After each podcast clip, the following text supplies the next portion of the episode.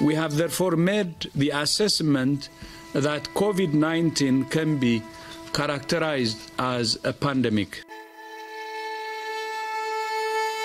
Desde que a Organização Mundial de Saúde reclassificou o surto de coronavírus para pandemia, vários países passaram a adotar atitudes mais fortes para amenizar o contágio da doença.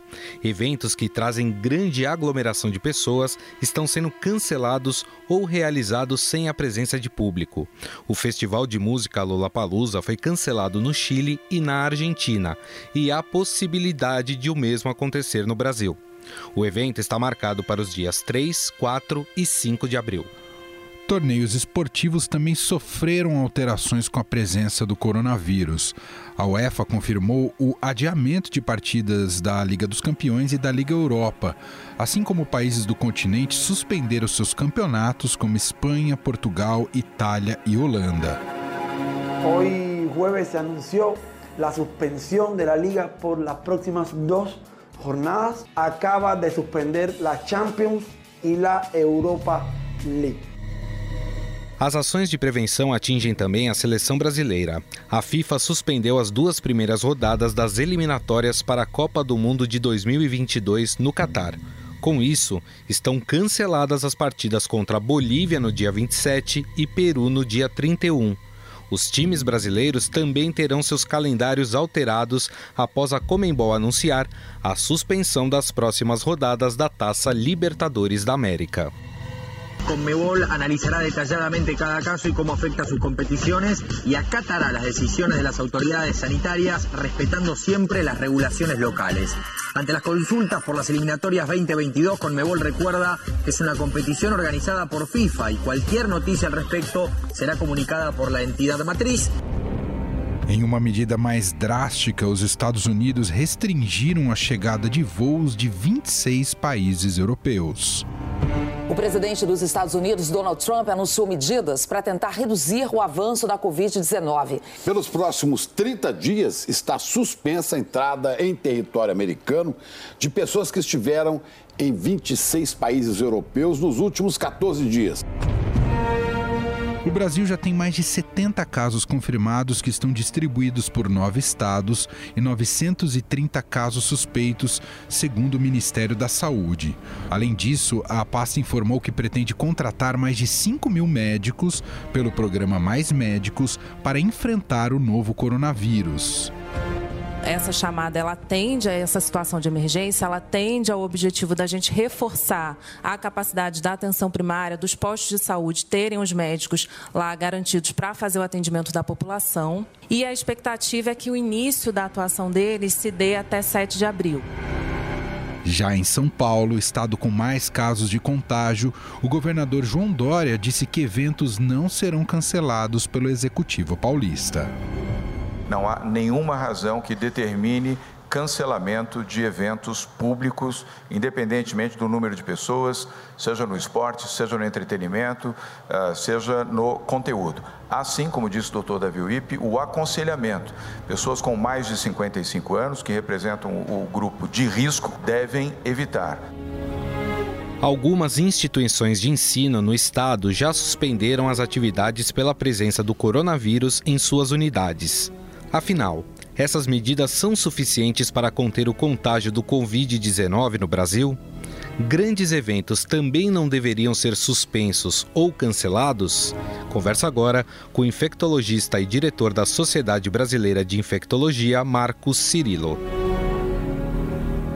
Tudo bem, doutor? Como vai? Tudo jóia. A gente percebe que vários países, né, inclusive países vizinhos aqui, eles têm tomado medidas mais drásticas, como por exemplo cancelar grandes eventos para evitar aglomerações, e isso não tem acontecido no Brasil, principalmente aqui no estado de São Paulo, né, que é o local onde, onde se tem mais casos de transmissão do coronavírus. E aí eu queria uma opinião, uma análise do senhor, se as medidas adotadas até agora, elas são suficientes suficientes ou se precisaria dessas medidas um pouco mais drásticas também? É, eu acho assim, a gente está com 70 casos, entre 70 e 80. Eu acho que é muito prematuro você adotar medidas mais robustas ou mais agressivas. Essas medidas eu acredito que estão sendo tomadas de acordo com a necessidade e com o desenrolar das notícias e com o desenvolvimento da pandemia. Eu, eu acho que não tem no momento necessidade da gente fechar a escola, fechar a fábrica, impedir certos eventos.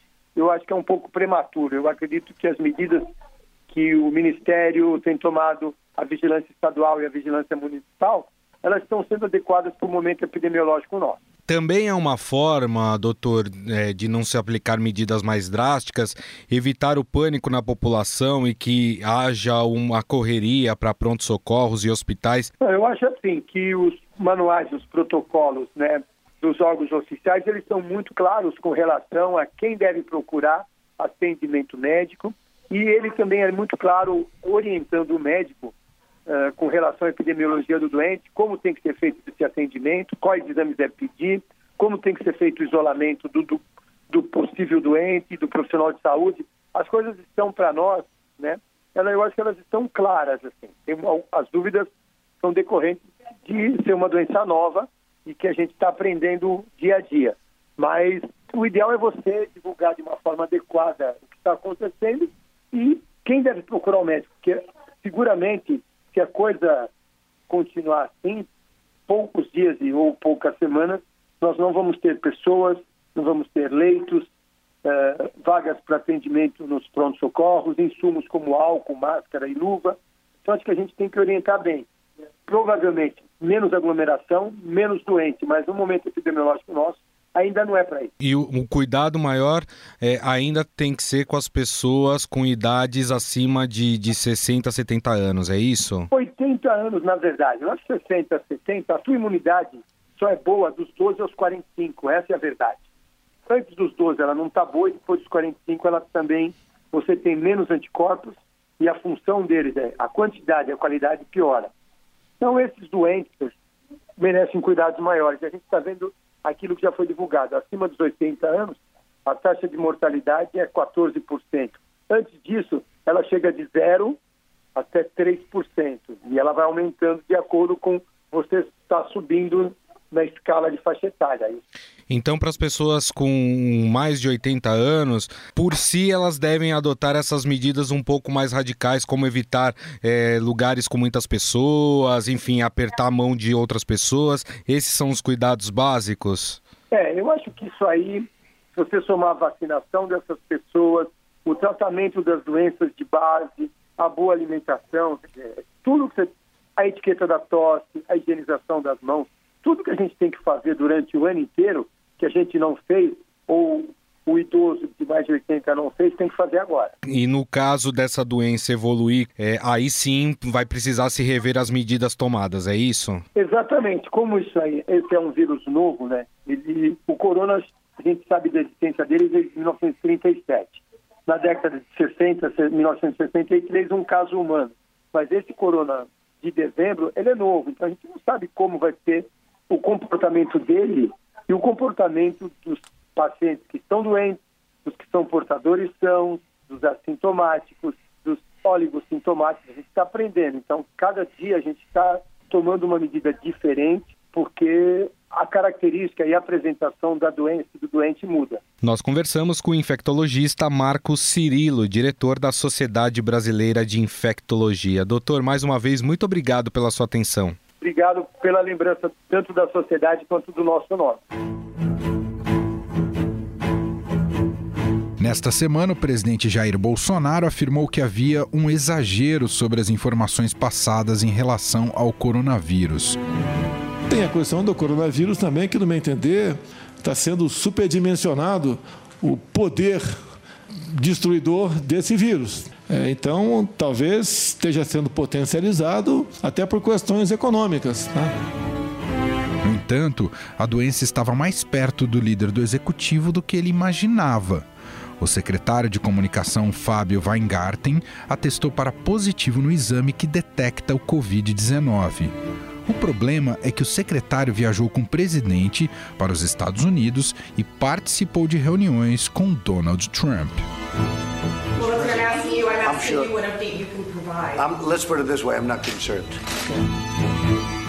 Com isso, Jair Bolsonaro foi submetido ao teste que detecta a doença e o resultado sairá hoje.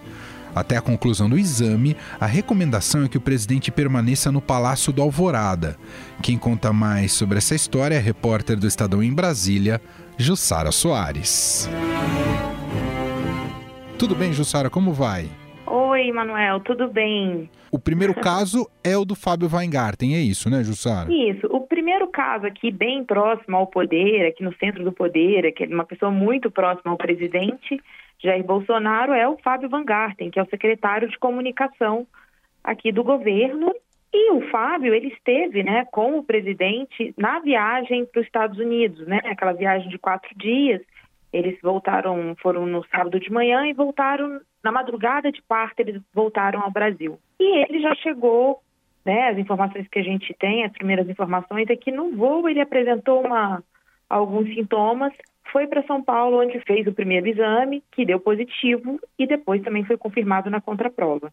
Ou seja, Jussara, com essa confirmação, coloca, digamos, uh, uh, coloca em alerta toda a comitiva que viajou ao lado ali do, do Weingarten uh, ali para os Estados Unidos. É isso, não é? Exatamente, Jussara? foi. Quando saiu primeira, as primeiras informações de que, que o Weingarten teria feito os testes, ele foi ao Twitter negar, mas começamos a checar com a comitiva, porque se de fato havia uma suspeita, é, a comitiva deveria ser começar a ser avisada de que ela deveria adotar alguns procedimentos. Desde a da primeira informação, ele negou, mas comecei a ligar para as pessoas das, das comitivas que foram me confirmando: olha, recebi uma orientação sim de que há uma suspeita e, e, era uma ligação do gabinete da presidência pedindo para qualquer sintoma essas pessoas imediatamente avisarem e elas foram indicadas para ir para um hospital militar aqui em Brasília fazerem os testes.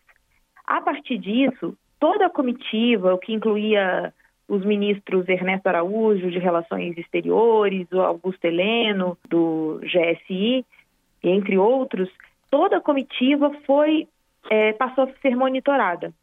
Aí, nesta quinta-feira, logo pela manhã, o presidente Jair Bolsonaro fez o, o, o teste, né?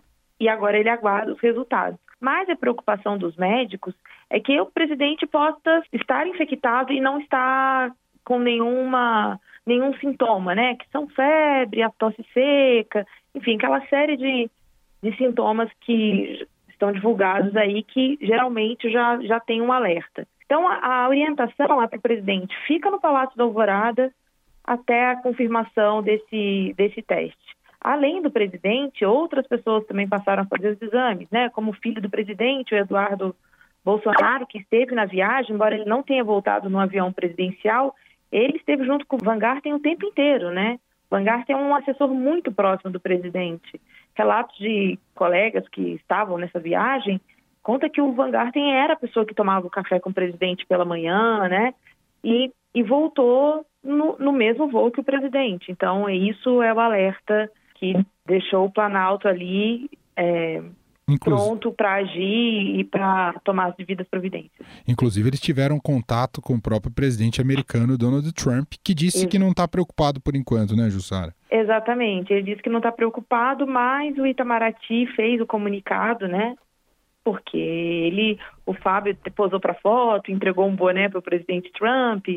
Então foi feito esse comunicado oficial aí para que as autoridades norte-americanas tomassem as providências que acharem adequadas. Muito bem. Bom, e também percebo que nessa comitiva, Jussara, você até o citou, uh, está também o general Augusto Heleno, e ele tem uma idade mais avançada, talvez fosse o mais velho da comitiva, e que o coloca numa situação de maior risco caso dê positivo o exame dele, Jussara? Exatamente. É, o presidente Bolsonaro, ele também faz, ele faz aniversário agora no próximo dia 21 de março, que faz 65 anos e já também entra no grupo no grupo de risco. Conversei hoje com, com pessoas do, do Planalto, o general Heleno está bem, aparentemente, fez os exames, também aguarda o resultado. Existe uma avaliação interna do Palácio do Planalto que o Fábio Van Garten não agiu não foi, muito, não foi transparente a partir das primeiras informações. Ele foi ao Twitter negar que dizer que estava bem e atacou a imprensa. É esse comportamento do secretário de comunicação causou incômodo no governo E a orientação daqui para frente é tentar ser o mais transparente possível. Muito bom, ouvimos Jussara Soares, repórter do Estadão, contando um pouco mais dessas suspeitas que pairam ali no, no principal, no, no, no, centro, no cérebro ali do poder, no Palácio do Planalto, envolvendo inclusive o próprio presidente da República, Jair Bolsonaro. Muito obrigado, viu, Jussara? Obrigada a você. O coronavírus atingiu em cheio a economia global. A Bolsa de São Paulo ativou o Circuit Breaker quatro vezes nessa semana, por perdas de mais de 10%. Quando a Organização Mundial da Saúde declarou que já é uma pandemia o que o vírus provoca, a queda nos mercados piorou. Já o ministro da Economia, Paulo Guedes, tentou apaziguar os ânimos entre governo e Congresso Nacional neste momento delicado e focar matérias importantes que amenizam os efeitos do Covid-19. Quem explica essa situação é a repórter do Estadão em Brasília, Vera Rosa. Tudo bem, Vera? Como vai? Oi, Emanuel, tudo bem? E você? Tudo certo. Bom, uh, Paulo Guedes, por exemplo, Vera Rosa, ele tem é, aproveitado essa, esse momento para tentar criar alguma espécie de pacto com o Congresso a partir da crise causada aí, entre outros motivos, pelo coronavírus? Ah, pois é. O ministro Paulo Guedes esteve é, na Câmara, numa reunião com deputados e senadores e disse que agora não é o momento de disputa política. É, pediu uma trégua, na verdade, nesse embate. Né? É, é, citou até essa, essa briga pelos recursos do orçamento, né? que virou lá uma novela, mas disse que o momento agora é de cuidar é, dessa situação de crise que o país vai, está enfrentando né? com o avanço do coronavírus. É, mas disse, foi muito questionado sobre o impacto econômico é, da doença, né, do, do, como vai ser no país, e ele disse que realmente é imponderável. E foi muito criticado ali por deputados, dizendo que isso não era. Porque ele, ele falou que o governo, é, mais do que nunca, vai é, agilizar o seu trabalho, vai se empenhar pela aprovação das reformas. Só que esses projetos ainda não foram enviados pelo governo que são as propostas para mudanças tributárias e administrativas. Então, é, parlamentares ali falaram, mas isso não é o momento de falar em reforma diante de uma crise dessa. E ele tentou ali pedir a união, né? um esforço coletivo para essa trégua política. E Vera, tem chance? É, isso seria uma medida factível agora as reformas é, tramitarem ou, ou, o próprio cenário do coronavírus tira isso? Tem sido adiado a semana a semana, ou, ou o coronavírus tira isso de do, do, do um cenário mais a curto prazo, Vera? Pois é, Manuel, eu acho que, assim, apesar do ministro ter dito isso, na prática, isso não vai ocorrer, porque agora é, o presidente do Senado, Davi Alcolumbre, é, está até, que, que também comanda o Congresso, está até já cogitando a possibilidade de suspender as sessões no Congresso, né, para para evitar ali, porque há um receio grande de contaminação, né? Então, é, na prática, essa questão das reformas também acho que vão ficar em banho-maria, viu, Emanuel? Agora, o ministro da Economia é, disse que é, deu a entender ali que o governo é, ainda não sabe muito bem qual vai ser mesmo esse impacto econômico, né? Tem até uma frase interessante que ele disse: se nós continuarmos com as nossas formas de vida, a economia resiste um pouco mais. Porque a gente vai continuar saindo, almoçando, ele disse assim, almoçando, indo em restaurante, indo a jogo de futebol. A economia resiste, mas a contaminação aumenta. então, daí depois ele falou: mas se nós, por outro lado, mudarmos nosso comportamento, a contaminação desce, mas a economia afunda junto. Então, quer dizer, é um dilema ali, né? É verdade. Como o governo vai enfrentar essa crise. E o que a gente tem visto é que está havendo mesmo uma, um bate-cabeça, né? A situação é grave e ainda não tem ali um consenso sobre o que fazer, né? Qual é o impacto. Inclusive, o Rodrigo Maia, presidente da Câmara, cobrou isso também nessa reunião Mas afinal, como é que vai ser daqui para frente no curto prazo? A gente quer saber no curto prazo, ministro. Uhum, e o uhum. ministro, assim, ele não tem, não tem, ele disse que não tinha, ele admitiu que não tem uma resposta pronta. Tudo vai depender do que vai vir pela frente, né? É. E da reação dos agentes econômicos. Quer dizer, ainda que a postura e a conduta do, do Luiz Henrique Mandetta, o ministro da Saúde, tenha tem sido muito elogiada e Exatamente, aparentemente é um é. cara mais, uh, mais racional, né? É, ainda assim, o governo como um todo está muito perdido em relação a como lidar com essa crise, inclusive os impactos econômicos dela. É isso, né, Vera? É isso. Inclusive tem essa questão escolar também, né? Como vai ser também. Aqui o governador do Distrito Federal suspendeu aí aulas, né, na rede pública e privada por cinco dias. O ministro Oentraub da Educação chegou a falar de antecipar férias escolares, mas não há um acordo sobre isso. Muito bem. Vamos seguir acompanhando, ver as próximas, os próximos passos e estratégias do governo em relação a essa nova crise que tem impacto direto na sociedade como um todo e também, claro, que a curto e médio prazo, importantes impactos também na, na economia e na nossa produção. Obrigado, Vera Rosa, mais uma vez. Um grande beijo para você e até a próxima, uh, o próximo papo aqui no nosso programa. Obrigada, Emanuel, para você também, viu? Neste domingo, dia 15, estavam marcadas manifestações pelo país de apoio ao presidente Jair Bolsonaro.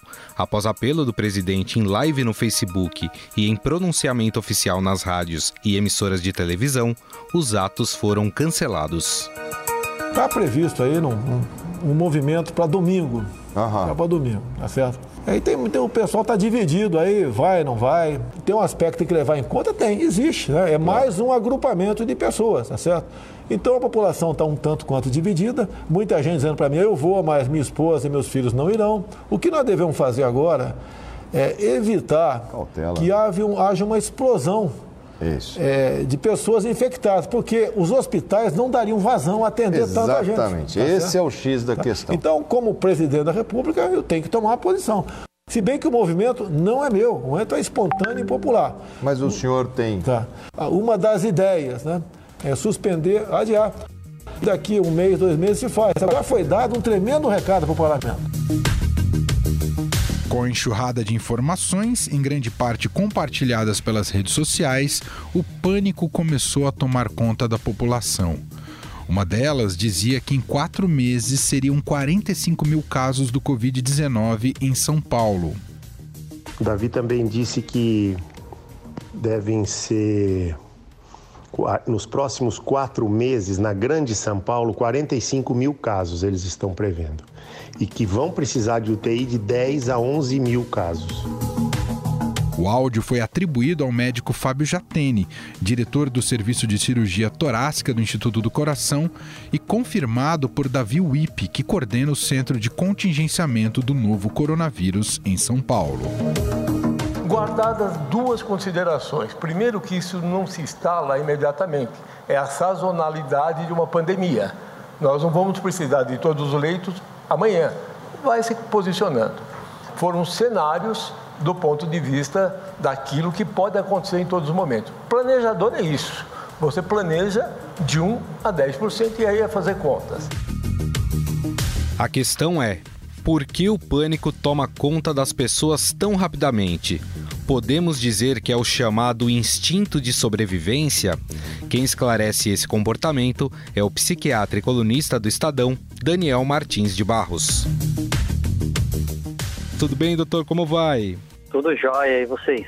Doutor, queria que você explicasse um pouco sobre essa cultura do pânico, o porquê que as pessoas, diante de uma informação, mesmo é, que as autoridades digam que, por exemplo, aqui no Brasil está tudo é, controlado, vamos dizer assim, as pessoas acabam tendo esse sentimento de medo diante de uma notícia como a pandemia do coronavírus.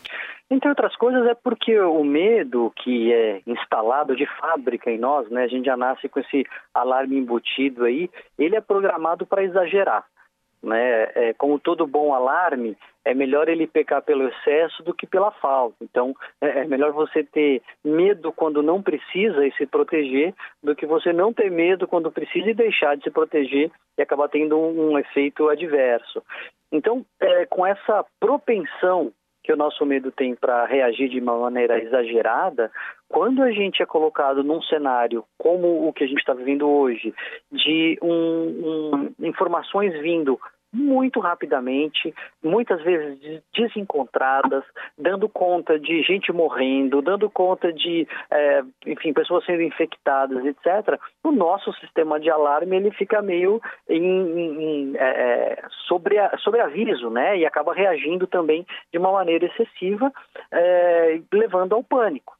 E aí, com essa história das redes sociais, você fica mais exposto às mensagens é, exageradas ou às mensagens de medo e, e o, o, que aumenta a ativação do nosso sistema de alarme. Então, se a gente pensar em outras pandemias ou epidemias, quando não tinha as redes sociais, a gente ficava sabendo todo dia, quando assistia o jornal, quando ouvia o rádio, das notícias, e a gente se preocupava, e aí no dia seguinte a gente ia se atualizar de novo. Isso dava um, um menos sobrecarga do nosso sistema. Hoje, com rede social, é o tempo todo, literalmente o tempo todo, a gente está recebendo essas notícias e por conta disso a gente acaba ficando exagerado. Isso leva, de fato, o nosso, o nosso sistema a uma reação excessiva muitas vezes mais do que precisava. Agora, essa reação que, que a gente tem diante de uma notícia que nos causa medo também pode levar a atitudes graves, né? A gente teve já casos pelo mundo de pessoas é, acreditando em remédios caseiros. A sensação de pânico também leva a atitudes extremas, doutor? Com certeza. É, e isso acontece porque uma das fontes do medo, uma das dos motivos da gente ficar inquieto é essa sensação de falta de resposta, de incerteza. Quando vem um boato, mesmo que não seja verdadeiro, se ele parece fazer sentido, ele diminui essa ansiedade do cérebro, porque ele é, apresenta uma resposta, ainda que seja falsa, o cérebro fala, ah, agora eu entendi, agora faz sentido. E aí as pessoas muitas vezes acreditam em notícias falsas, em boatos, que pode ser perigoso. O grande, o grande dilema e o, paradoxo uh, do Covid especi especificamente é que as pessoas precisam de um pouco de medo para se proteger. Você não está nem aí, se você acha que isso aí é tudo mentira, se você acha que é, isso aí não vai te atingir, você não vai lavar a mão, você não vai usar álcool gel, você não vai evitar a presença de de aglomerações com pessoas doentes, etc. E isso pode ser, de fato, combustível para a epidemia. Agora, se você fica em pânico, você também pode fazer besteira. Encontrar esse meio termo aí do medo suficiente e útil acaba sendo complicado. E a questão do pânico também tem aquela reação de, de não acreditar no que as autoridades estão dizendo. E aí entra mais para o lado da, das teorias de conspiração também elas é, são, na verdade, o, o máximo aí do, dos boatos, né? Os boatos vão se juntando, viram fake news que se juntam e viram grandes teorias da conspiração. Uma das é, evidências científicas que a gente tem de melhor é, prática na comunicação é o governo dizer com clareza o que se sabe e o que não se sabe. É, isso é assim, já está descoberto, isso a gente ainda não tem resposta, porque a falta de resposta ela traz ansiedade, mas pelo menos quando a pessoa sabe que aquilo ainda é uma lacuna, ela não fica procurando é, é, informações falsas, enfim, que podem desviar do caminho. Né? Bom, nós ouvimos o psiquiatra, também colunista do Estadão, doutor Daniel Martins de Barros, que nos falou um pouco mais sobre esse momento que a gente está vivendo com o Covid-19 e o medo que as pessoas passam a sentir de contrair a doença e, com isso, passam a evitar contatos ou tomam atitudes é, extremas em relação ao caso. Doutor, gostaria mais uma vez de agradecê-lo pela entrevista. Muito obrigado, viu? Que isso, eu que agradeço a oportunidade. Vamos só lembrar lembrar de todo mundo usar álcool gel, lavar a mão, tossir no cotovelo e evitar aglomerações.